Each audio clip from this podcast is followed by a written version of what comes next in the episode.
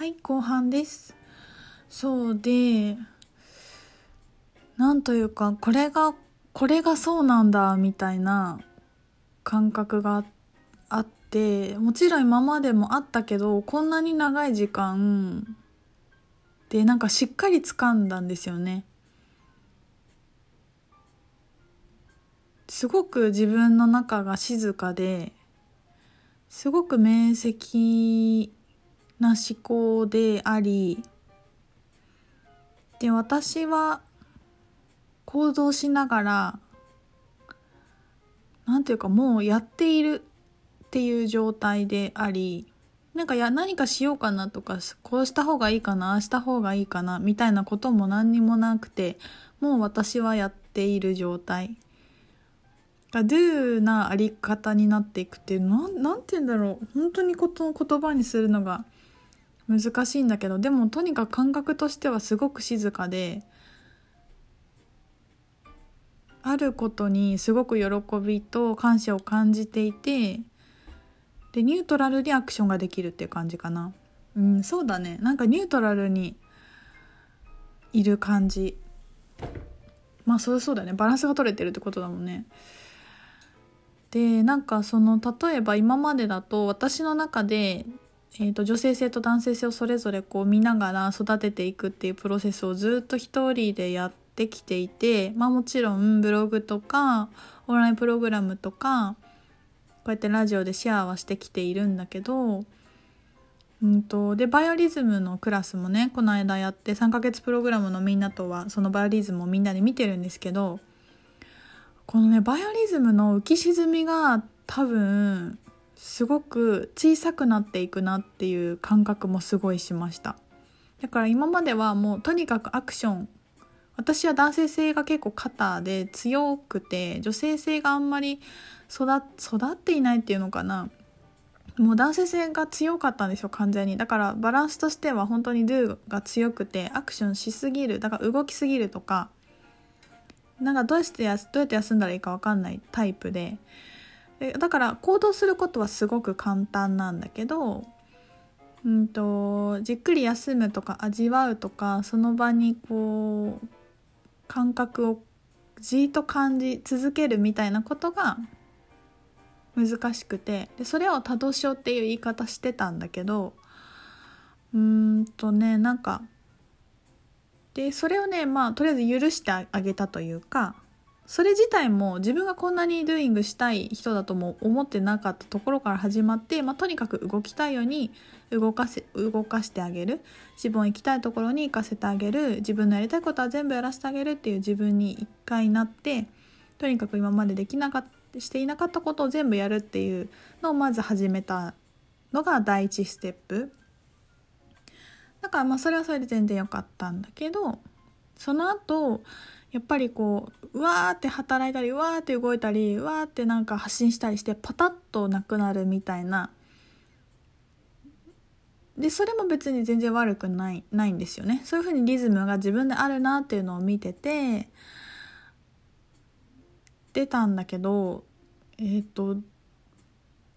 てことはその何男性性が強い時期と女性性が強い時期を自分の1ヶ月の中で例えばだったらバイオリズムの中でそういう時期として波があったんだけど常にこれが私はビーイングでありドゥイングである感じになっていくとこの振り幅の大きさっていうのがもっと柔らかくなるだろうなと思ってだから何か行動するっていうことがもっともっとすごくスムーズに流れるようにただ存在するようにアクションできるようになっていってで休むとかあるっていうことが、うんと、もう常に満たされている状態だからうーんなんかなんだろう。とりあえずその浮き沈みみたいなものとか、えーと、陰と陽の自分のバランスの振り幅が小さくなる。それは絶対ある。リズムだからただのリズムで陰と陽を重なり合いながら充電して放電してって乗っていく生き物だからそれ自体は絶対なくならないしそうであっていいんだけどその波がすごく小さく穏やかになっていくような気がしてでそうやって穏やかになっていくとなんかこう常に出したいようにエネルギーが出せる瞬発力を持てる感じがするしいつでも私は静かでただあるっていう状態にも戻ってこれる。感じ？だなと思ってねなんかこれがもうすごく幸せで満たされててでここ数日ね昔書いた記事のタイトルを思い出すんですけどなんかこう息を吸しているだけで幸せだって感じる時が来るよっていう記事をもう3年ぐらい前に書いたんですよ。でそれはあのそういう感覚を少しずつ増えていってた時だったんだよね。あなんか息してるだけで幸せだって思えてる私って初めてスピーチャーのことやりだして半年とかぐらいかな。1年かな。経った時に初めて思えてそれまではなんかこう理由がないと喜びを感じられなかったし理由がいないと存在していけないみたいな感覚があったからただ幸せってのもよく分からなかったんだけどそういう実感がねこうポロポロ増えてきたんだろうね。でそれがもう今完全にそうなったなっていう感じがしてもうあの時の私のそれこそ意図というか設定というかあのブログはその宣言でもあったんだなっていう感じがしてねうんなんというかなんというか面白いなと思っていますだから本当に私の中が静かで思考がすごいクリアだしなんかエネルギー漏れがないっていう感じなのかな。すごく毎日なんか気持ちいい。気持ちよくない時も何が起きてるかすごくあの冷静に見てあげれるような感じになってています。でもこれはやっぱりねあのみんなで3ヶ月プログラムの方でみんなで感謝ワークやったりしてるんだけど今日ブログにも書いたんですけど感謝ワークってそのえっとその日一日の感謝を10個書き出すっていうのをややるんですけどでなかなかさ一人でできない人も今からやってくださいって言ってみんなでやる時間取ると強制でできるじゃない？で書きたいことないって思って思いながらやると乗ってきてうわってなんか出てきたりするんだよね思ってないものが。いやその気づきがすごい面白くてあのどういう状態でもややる、まあ、やるってことにコミットするっていうことのパワーはすごいよね。やっぱそれって一人だけでできなかったりするからまあそういうのをオンラインプログラムでこう分かち合いたいなと思ってやっているんですけどでそれも結局女性性を育てる出ているアクションって感謝ワークってなんか感謝した方がいいよとかっていうことじゃなくてただ何が起きていてどんなギフトを日頃受け取ってるかっていうのをちゃんと実際に世界を明らかな目で見るっていうことだと思ってるんですよね。だかなか願いを叶えるためにとかなんか引き寄せるため、まあ、それは結果であって何かっていうよりもちゃんと自分の受け取ってるものをしっかり見るっていうことでそれを受け取り受け取ってることに気づいて許可したら受け取っていることを許せているからそれはやっぱ女性性を育てることになっていくと思うんですけどであ感謝が湧いてきたりして私はこういうふうに存在していることでこんなことがあってこんなふうに受け取ってこういうふうに感じているってことがやっぱ味わう時間っていうのが取れないことって多いと思うのでまあなんかそういうことをしてるんですけど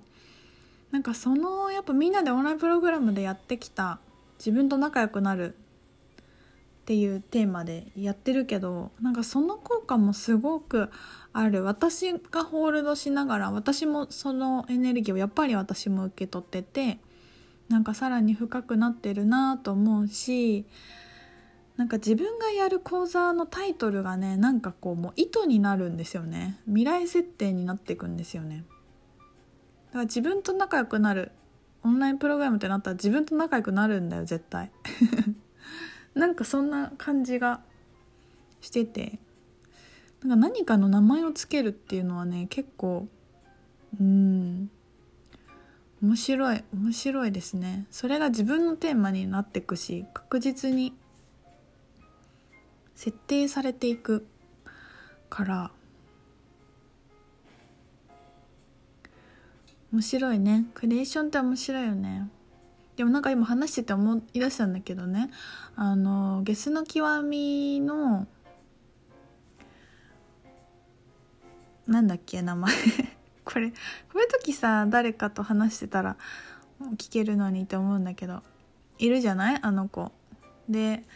えっと